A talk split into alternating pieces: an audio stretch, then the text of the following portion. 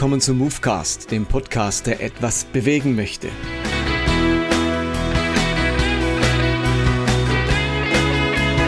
Mein Name ist Martin Benz und jetzt geht's los mit Episode 122. Zuerst einmal herzlichen Dank allen, die immer wieder eine Rückmeldung schreiben, mir eine Mail schreiben, Feedback geben. Das freut mich sehr. Ich sag's immer wieder mal am Anfang eines, eines Movecasts, man sitzt hier vor seinem Schreibtisch ganz alleine und hofft, dass das, was man erzählt, Wirkung zeigt, dass es wirklich etwas bewegt, dass es Glaube weiterbringt, dass es Glaube erfüllt mit neuen Möglichkeiten und auch neuer Leidenschaft. Und wenn das passiert, freue ich mich total und freue mich auch, wenn ich das dann hier und dort mal mitbekomme und man mir zurückschreibt. Das ist grundsätzlich immer möglich unter der E-Mail-Adresse info at movecast.de oder auch feedback at movecast.de. Das kommt dann direkt bei mir an und ich freue mich wirklich ein bisschen in Kontakt mit dem einen oder anderen zu kommen und ich schreibe auch gerne zurück, nicht immer unmittelbar. Manchmal ist die sonstige Arbeit viel, so dass ich dann vielleicht mal ein paar Tage brauche, vielleicht manchmal ein paar Wochen, aber ich versuche mich immer äh, zurückzumelden und mich auch zu bedanken für alles Feedback. Heute geht es mir um die gefährliche christliche Orientierung oder Fixierung auf die Defizite. Ich halte die Defizitorientierung in unserer Theologie, in unserem Glauben für äußerst problematisch und deswegen möchte ich dazu einen Movecast machen. Und ich schicke voraus, dass ich mir selbst meiner Defizite natürlich bewusst bin. Mir geht es in diesem Movecast nicht darum, zu leugnen, dass es Defizite gibt, dass wir Menschen Defizite haben. Und ich bin mir sehr bewusst um meine Defizite als Vater, die ich habe in der Erziehung meiner Kinder, auch die Defizite, die ich habe als Ehemann. Ähm, ich bin mir sehr bewusst äh, über meinen Mangel an Geduld und auch meinen Mangel an Gelassenheit, die ich so in meinem Charakter mit mir trage. Ein Mangel ist dann ein Wort wie ein Defizit. Defizit stammt ja vom, aus dem Lateinischen und meint so viel wie, dass etwas fehlt, abnehmen, fehlen. Also die Vorsilbe D heißt weg, weg von und fackere machen, also wegmachen. Ein Defizit, da fehlt etwas, da ist etwas nicht da, nicht vorhanden, weil es weggemacht ist. Ich glaube, es ist eine Gefahr des Christentums, zu defizitorientiert zu sein. Und ich möchte mal ein paar Bibelstellen vorlesen, die diese Defizitorientierung deutlich machen. Und eben, es gibt auch ganz viele andere Bibelstellen und Theologie ist immer für mich die Zusammenschau vieler Bibelstellen, aber ich glaube, wir haben uns in unserer Soteriologie, also in unserem Erlösungsverständnis als Christen ganz stark auf eine Defizitfixierung konzentriert und von daher die Erlösungsbedürftigkeit des Menschen abgeleitet. Aber diese Defizitorientierung, das ist eben sehr prägend und kennzeichnend für unser christliches Denken. Wir alle kennen den Vers schon ganz früh in, im Buch Genesis in 1. Mose, Kapitel 8, Vers 21, denn das Dichten und Trachten des menschlichen Herzens ist böse von Jugend auf. Also so von Anfang an, von Jugend auf will der Mensch nur Böses. Der ist einfach zum Bösen veranlagt. Oder in Psalm 51, Vers 7 steht, siehe, in Schuld bin ich geboren und meine Mutter hat mich in Sünde empfangen. Da geht sogar noch einen Schritt weiter. Also eines der Stellen, die die Erbsünde begründet hat, dass wir sogar in Sünde empfangen sind. Also im ersten Atemzug weg sind wir Sünder und sind wir schuldig. Und im, im Neuen Testament wird das ganz ähnlich geschildert, wenn Paulus in Römer 3, Vers 23 sagt, denn es ist hier kein Unterschied. Sie sind allzumal Sünder und mangeln des Ruhmes, den sie bei Gott haben sollten. Also wir sind alle Sünder, da ist kein Unterschied, alles über einen Kamm geschert und wir ermangeln, also Mangelwesen, wir ermangeln des Ruhmes der Herrlichkeit, die wir bei Gott haben sollten. Also da wird diese Mangelhaftigkeit des menschlichen Lebens auch nochmal ganz deutlich herausgestellt. Auch Jesus kann davon sprechen, wenn er in Matthäus 15, Vers 19 sagt, denn aus dem Herzen Herzen kommen böse Gedanken, Mord, Ehebruch, Unzucht, Diebstahl, falsche Aussagen, Verleumdung und so weiter. Also das impliziert ja im, in unserem Herzen wohnt ganz viel abgrundtief Böses, von äh, böse Gedanken bis hin zu Mord, wohnt alles in unserem Herzen. Und im Epheserbrief Kapitel 2 Vers 1 sagt Paulus, auch ihr wart tot durch eure Übertretungen und Sünden. Also all diese Bibelstellen malen ein Bild, wenn man vor allem diese Bibelstelle betrachtet, wenn man von diesen Bibelstellen her das Menschenbild gestaltet, dann sind wir also ganz stark Defizitwesen. Wir sind voller Schuld. Uns, es ermangelt uns an Gutem, an Liebevollem, ähm, weil in unserem Herzen wohnt eben das Böse von Jugend an, von Geburt an. Wenn man unser Herz machen lässt, wenn man den Menschen einfach gewähren lässt, dann kommt all das Böse heraus äh, aus uns, weil wir von Grund auf böse sind. Und wenn man das konsequent denkt, wenn das prägend ist, in unserem Selbstverständnis, dann macht das auch was mit unserem Selbstwertgefühl, mit unserer Selbstwertschätzung, mit unserer Einschätzung, unserer Selbstwirksamkeit, mit unserem Selbstvertrauen. Das macht etwas mit uns, wenn das ganz stark unser Menschenbild ist. Und dieser defizitäre Blickwinkel, den halte ich für problematisch, problematisch, er ist eigentlich kontraproduktiv dem gegenüber, was wir als Christen eigentlich erreichen wollen, nämlich dass wir uns verändern, dass wir Jesus ähnlicher werden, dass wir das Reich Gottes bauen, dass wir unseren Nächsten lieben, dass wir einen ganz positiven, konstruktiven Beitrag leisten in dieser Welt, dass wir Gottes Gerechtigkeit in diese Welt bringen. Wir als Gemeinde haben das, die Vision, wir wollen eine Kirche sein, die das Leben zum Blühen bringt. Aber dass man das Leben zum Blühen bringt, das ist ja fast ein Widerspruch, wenn man sich selbst dauernd so defizitär als Mangelwesen wahrnimmt. Wie kommt man denn raus aus dieser inneren Widersprüchlichkeit? Und nun ist es so, dass es natürlich auch ganz andere Bibelstellen gibt. Also die viel positiver vom Menschen reden, die ein viel positiveres Menschenbild vermitteln als die anderen Bibelstellen. Auch da möchte ich euch natürlich mal ein paar vorlesen, die ein anderes Licht auf den Menschen werfen. Auch da eine prominente Bibelstelle, Psalm 139, 14, wo David sagt, ich danke dir dafür, dass ich wunderbar gemacht bin. Wunderbar sind deine Werke, das erkennt meine Seele. Also hier wird äh, überhaupt nicht davon gesprochen, alles Böse von Kindheit auf, sondern ich bin wunderbar gemacht. Oder natürlich noch wichtiger, die Stelle in Genesis 1, Vers 27, wo es explizit heißt, so schuf Gott den Menschen als sein Abbild, ja, als Gottes Ebenbild. Und er schuf sie als Mann und Frau. Also diese Ebenbildlichkeit Gottes, die dem Menschen geschenkt ist. Und dieser Vers wurde ja nie zurückgenommen. Es heißt ja nie, auch nicht nach der Sündenfallerzählung, oh, das ist jetzt übrigens alles vorbei, er ist nicht mehr das Ebenbild Gottes. Das wurde nie zurückgegeben, genommen. Äh, und bis heute bestimmt ja gerade auch diese Ebenbildlichkeit Gottes die Menschenwürde. Oder in Prediger 3, Vers 11 steht, alles hat Gott so eingerichtet, dass es schön ist zu seiner Zeit. Auch die Ewigkeit hat er den Menschen ins Herz gelegt. Also in unserem Herzen ist nicht nur das Böse, sondern auch das Himmlische. Die Ewigkeit ruht in unserem Herzen. Und eine ganz spannende Stelle steht in Johannes 10. Dort wird Jesus vorgeworfen, äh, dass er Gotteslästerung begeht, weil er sich selbst als Gottes Sohn bezeichnet. Und dann entgegnet Jesus folgendes. Johannes 10, 33, da heißt es, äh, denn du machst dich selber zu Gott, obwohl du nur ein Mensch bist. Jesus erwiderte, steht in eurem Gesetz nicht auch der Satz, ich habe gesagt, ihr seid Götter, stammt aus Psalm 82. Wenn also diejenigen Götter genannt werden, an die das Wort Gottes erging, und die Schrift kann nicht außer Kraft gesetzt werden. Wie könnt ihr da behaupten, du lässt das Gott, weil ich sage, ich bin Gottes Sohn? Also Jesus geht hier so weit zu sagen, was ist denn so problematisch daran, wenn ich, wenn ich über mich selbst sage, ich bin Gottes Sohn, wenn sogar die Bibel selber oder Gott selbst Menschen als Götter bezeichnet und damit natürlich auf ihr Potenzial anspricht, dass er ihr gegenüber ist, er das sein Wort an sie ergehen lässt. Das erhebt die Menschen heraus aus allen anderen. Das, da hat ein Mensch etwas Göttliches an sich, wenn Gott ihm gegenübertritt und das Wort an ihn ergehen lässt. Und das bringt Jesus hier. Also er sagt, ihr seid Götter, dann kann es doch nicht so schlimm sein, wenn ich sage, ich bin Gottes Sohn. Also hier wird ein ganz anderes Menschenbild gemalt als bei den anderen Bibelstellen. Wir merken, beides ist da, steht aber auch irgendwo in Spannung zueinander. Und die Frage ist, warum müssen wir uns so auf das Defizitäre fixieren? Warum ist das so prominent in unserem Denken, in unserem Menschenbild? Warum nicht diese anderen Stellen stärker in den Vordergrund stellen? Die Autorin Anne Dreyer, die schreibt etwas Interessantes in ihrem Buch Empowerment. Defizitblickwinkel und Problematik der erlernten Hilflosigkeit, so heißt ihr Buch, und sie schreibt da, das Zusammenwirken individueller defizitärer Merkmale, wie zum Beispiel arbeitslos oder alleinerziehend sein, mit kollektiven Merkmalen wie alt oder Ausländer sein, führt zu einem Verlust des Blickes für die brachliegenden Ressourcen und Fähigkeiten, die einzelne Menschen oder Menschengruppen noch ausweisen können.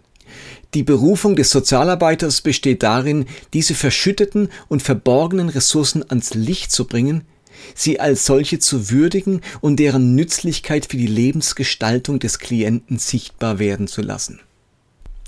Gestützt durch den sozialen Arbeiter wird der Klient seine Kompetenzen wieder wahrnehmen und zur Lösung seines Problems einsetzen.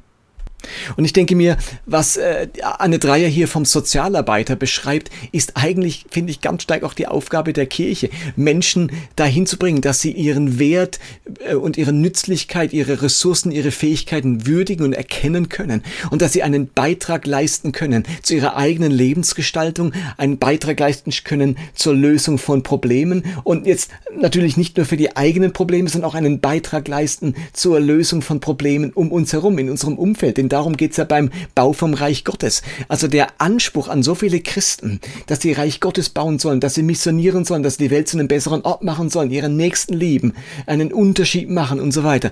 Das ähm, ist oftmals gar nicht möglich, weil uns unsere inneren Ressourcen und Fähigkeiten gar nicht bewusst sind, weil wir uns so defizitär erleben und nochmal, ich leugne ja überhaupt nicht, dass wir Defizite haben. Ich will nicht behaupten, wir sind alle großartige, eine großartige Menschheit, bei der es nur Gutes und Schönes gibt. Ich bin mir ja meiner eigenen Defiziten bewusst. Die Frage ist nur, ob es nicht gefährlich ist, wenn Christentum so stark defizitorientiert ist. Und darum finde ich es so ungeheuer wichtig, beim Thema Erlösung nicht beim Kreuz stehen zu bleiben, sondern unbedingt Auferstehung und vor allem Pfingsten in den Blick zu nehmen. Ich finde, dass wir ganz stark in unserem Erlösungsverständnis am Kreuz orientiert sind und dann stehen wir eben ganz stark beim Defizit, bei der Schuldhaftigkeit, bei der Sündhaftigkeit des Menschen, wegen dem Christus ans Kreuz gehen musste. Jesus hat über das Kommen des Heiligen Geistes an Pfingsten eben gesagt, ich möchte euch nicht als Weisen zurücklassen. Und ein Weise, das ist ja der Inbegriff vom Defizitären. Das ist ein Mensch, dem Vater und Mutter fehlen.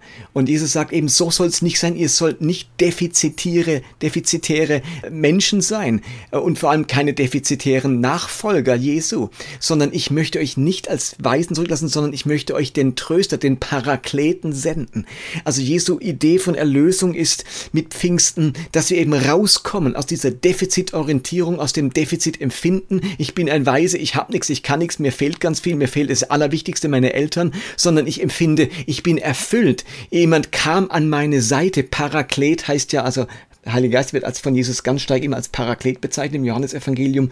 Also der Herbeigerufene, Parakaleo, der Herbeigerufene, der an meiner Seite steht, der nicht mehr von mir weicht, der mich tröstet, der mich ermutigt, der mich ermuntert, äh, der mir Ratgeber ist, der mein Lehrer ist. Also da, da, jeder Mangel, könnte ich sagen, wird ausgefüllt durch einen Parakleten. Egal was fehlt, da ist einer an meine Seite gerufen und der ist jetzt da. Mir fehlt das, mir fehlt Weisheit, er gibt mir Weisheit. Mir fehlt die Klarheit, er ist mein Lehrer. Mir fehlt die Freude, er ist mein Tröster äh, und so weiter. Also die Idee vom Paraklet ist ja das Gegenteil vom Defizit. Das ist derjenige, der hier mich erfüllt und ausfüllt und an meiner Seite steht, damit ich mich gerade nicht als Weise, also als Mangelmensch empfinde.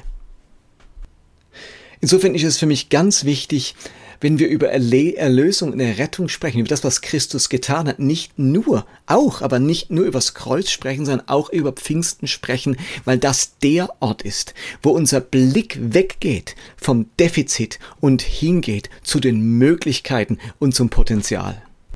Und ich bin es ein bisschen leid, dass wir Pfingsten vor allem ähm, äh, oder wie soll ich sagen, Pfingsten gehört nicht dem Pfingstlern, versteht ihr? Dass wir Geistesgaben haben, Charismen haben, dass wir in Sprachen reden können, das sind für mich nur Begleiterscheinungen von Pfingsten. Aber das Wichtigste an Pfingsten ist eben die Erlösung unseres defizitären Daseins durch die Erfüllung mit der Kraft des und den Fähigkeiten und den Möglichkeiten des Heiligen Geistes. An dem Punkt müssen wir landen. Ich würde mal ganz frech behaupten, dass es einen ganz wichtigen Zusammenhang zwischen Selbstvertrauen und Gottvertrauen gibt. Ich meine, rein psychologisch, wer ein niedriges Selbstvertrauen besitzt, der hat auch Schwierigkeiten, Gott zu vertrauen. Ihm ist Vertrauen fremd. Ich glaube, es fällt schwer, Gott zu vertrauen, weil man kein Vertrauen hat in sein eigenes Vertrauen. Wer ein gewisses Selbstbewusstsein hat, ist natürlich auch ein Stück mehr überzeugt von seinem Gottvertrauen oder von der Wirksamkeit seines Glaubens. Ich glaube, der Satz von dem Vater, der Jesus um die Heilung seines Sohnes bittet, ist symptomatisch für ganz viele Christen. Ich glaube, hilf meinem Unglauben. Da kommt so ein bisschen zum Ausdruck, ich möchte eigentlich gern glauben, aber ich schaff's nicht. Also diese starke Fixierung auf das, was ich alles nicht kann, führt auch dazu, dass ich glaube, ich, dass ich denke, ich kann auch nicht glauben. Ich glaube, er hilft meinem Unglauben. Also ich will ja gern glauben, aber es gelingt mir nicht. Also das hat auch etwas zu tun mit einem eben niedrigen Selbstwertgefühl. Und wenn wir als, als christliche Bewegung, als Christen ständig diesen Defizitblickwinkel haben, dann ändert sich an diesem Selbstwertgefühl eben auch nicht viel. Und wir wundern uns, warum Christen jahrzehntelang, ähm, Menschen jahrzehntelang gläubig sind und sich an ihrem Selbstwertgefühl gar nicht viel geändert hat. Und hinzu kommt noch Folgendes. Ich glaube, Vertrauen ist für Christen ja eine ganz wichtige, ganz wichtige Tugend. Das ist das Elementare. Denn Glaube ist ja nichts anderes wie Vertrauen. Wenn es aber alle Menschen schlecht sind, von Grund auf böse sind, dann müsste ich eigentlich allen erst einmal mit Misstrauen begegnen. Denn das wäre die angemessene Begegnung. Bösen Menschen, von Grund auf bösen Menschen gegenüber. Aber genau dadurch bleibt Vertrauen eben immer Mangelware, wird Vertrauen nur wenig eingeübt und Misstrauen erlebt dafür unter uns immer Hochkonjunktur. Wenn also alle Menschen böse sind, dann begegnen wir allen Menschen erstmal mit Misstrauen. Misstrauen, denn sie sind ja eigentlich von Grund auf böse. Aber so üben wir uns vor allem im Misstrauen und üben uns nicht im Vertrauen. Aber genau dieses Vertrauen ist die wichtigste Tugend für uns als Christen. Und jetzt kommt nochmal ein ganz wichtiger Gedanke hinzu, nämlich ein Stück weit das Verständnis des sogenannten Sündenfalls. Ich würde die Erzählung des Sündenfalls nicht so deuten, dass sie von einer völligen, grundlegenden Verdorbenheit des Menschen redet.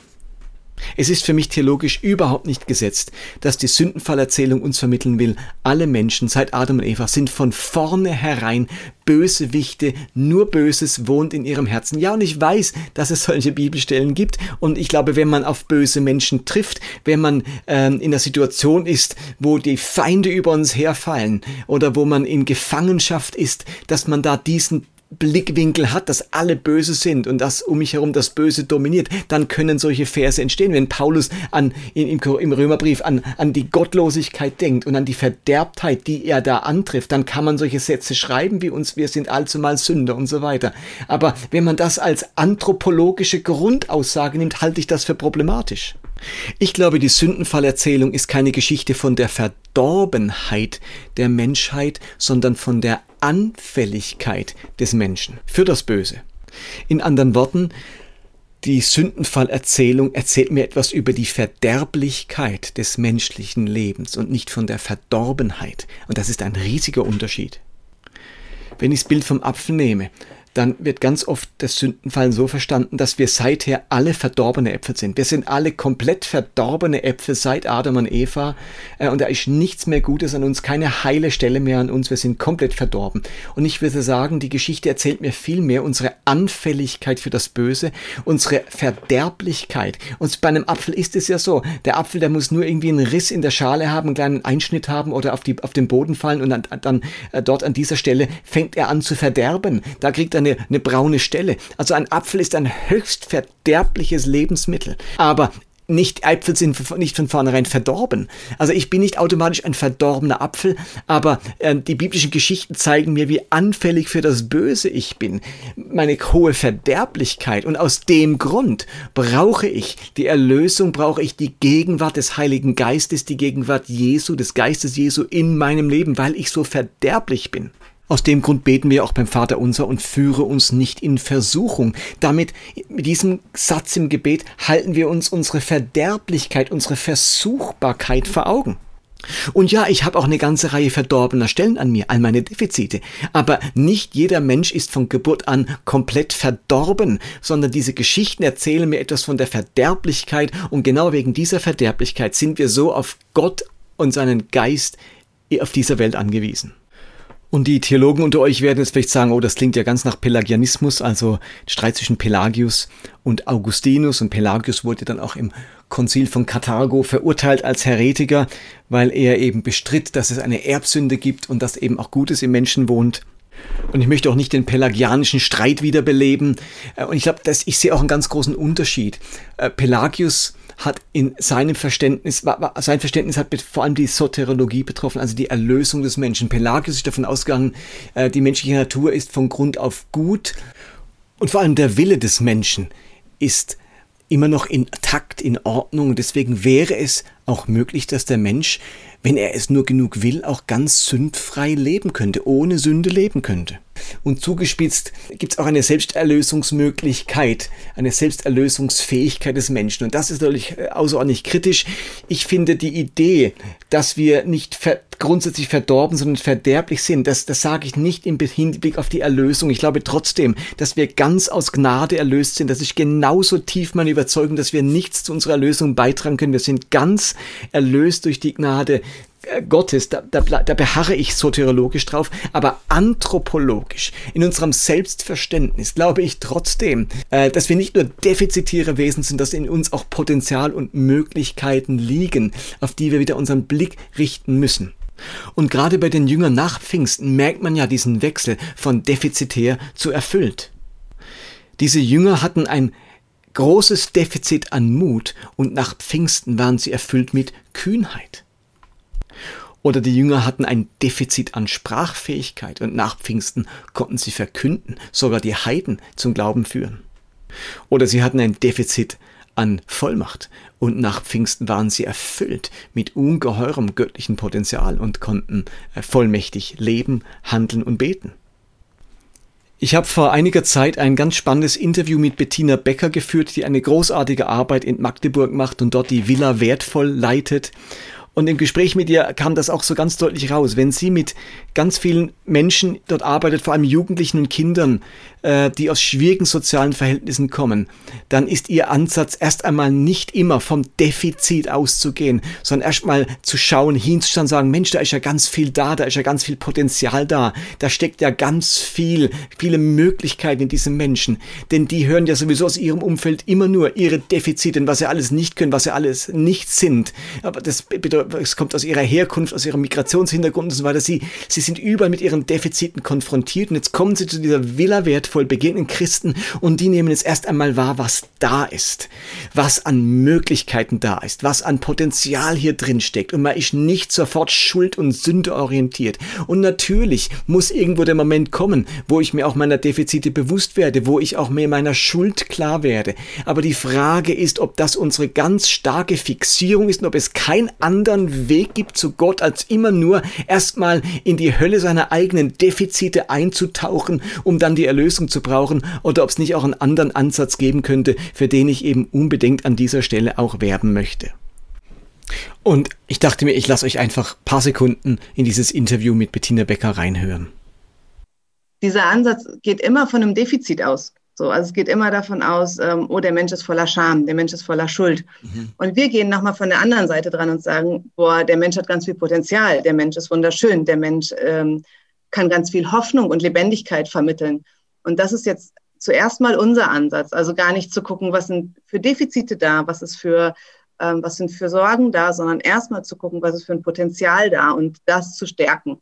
Und dann kommt man irgendwann an die Defizite. Also von daher würde ich gar nicht sagen, dass irgendein Ansatz überholt ist, sondern dass bei uns dieser Punkt erstmal ist, ähm, zu gucken, was können die Kinder und auch was können unsere Ehrenamtlichen Gutes. An dieser Stelle möchte ich auch gern auf Bettina Beckers Buch aufmerksam machen, Herausspaziert von mutigen Schritten und bewegender Hoffnung für unsere Welt im SCM Brockhaus Verlag erschienen, sehr zu empfehlen. Okay, ich fasse noch einmal zusammen. Ich glaube, dass wir eine problematische Fixierung auf die menschlichen Defizite haben, ausgelöst durch ein paar ganz prominente Bibelstellen, die von der Verdorbenheit und dem, äh, der Sündhaftigkeit des Menschen sprechen. Genau dieses Mangelbewusstsein macht es aber auf der anderen Seite schwierig, Vertrauen zu lernen, auch Selbstvertrauen zu lernen und mit dem Selbstvertrauen auch Gottvertrauen zu lernen und schränkt uns enorm ein in unseren Möglichkeiten, in unserer Sicht auf das Leben und in unserem Zutrauen, dass Gott uns wirklich gebrauchen will, sein Königreich aufzurichten. Also diese Fixierung auf die Defizite ist eigentlich ein großer Widerspruch und ein Hindernis dafür, im Geist Jesu und im Sinne Jesu seine Mission fortzutragen, die Missio Dei zu leben. Und darum halte ich es für wichtig, von dieser Defizitorientierung wegzukommen und in die ganze Überlegung, was Erlösung bedeutet, unbedingt Pfingsten mit einzubeziehen, wo nämlich der Geist Gottes an unsere Seite gestellt wird, um unsere Defizite auszufüllen, damit wir wieder einen Blick für unsere Ressourcen bekommen, einen Blick für das, was Gott in uns und durch uns tun kann und am Ende unsere Botschaft wirklich zu einer guten Botschaft wird. Und das war Movecast für heute. Ich hoffe, es hat euch wieder ins Nachdenken gebracht oder inspiriert. Ich freue mich, wenn ihr auf Movecast aufmerksam macht, wenn ihr es an Freunde und Bekannte weiterleitet oder auf den sozialen Medien teilt. Das hilft meinem Movecast, dass er sich ein bisschen ausbreitet. Und vielen Dank fürs Dabeisein und fürs Zuhören. Und ich freue mich auf das nächste Mal. Macht's gut. Bye bye.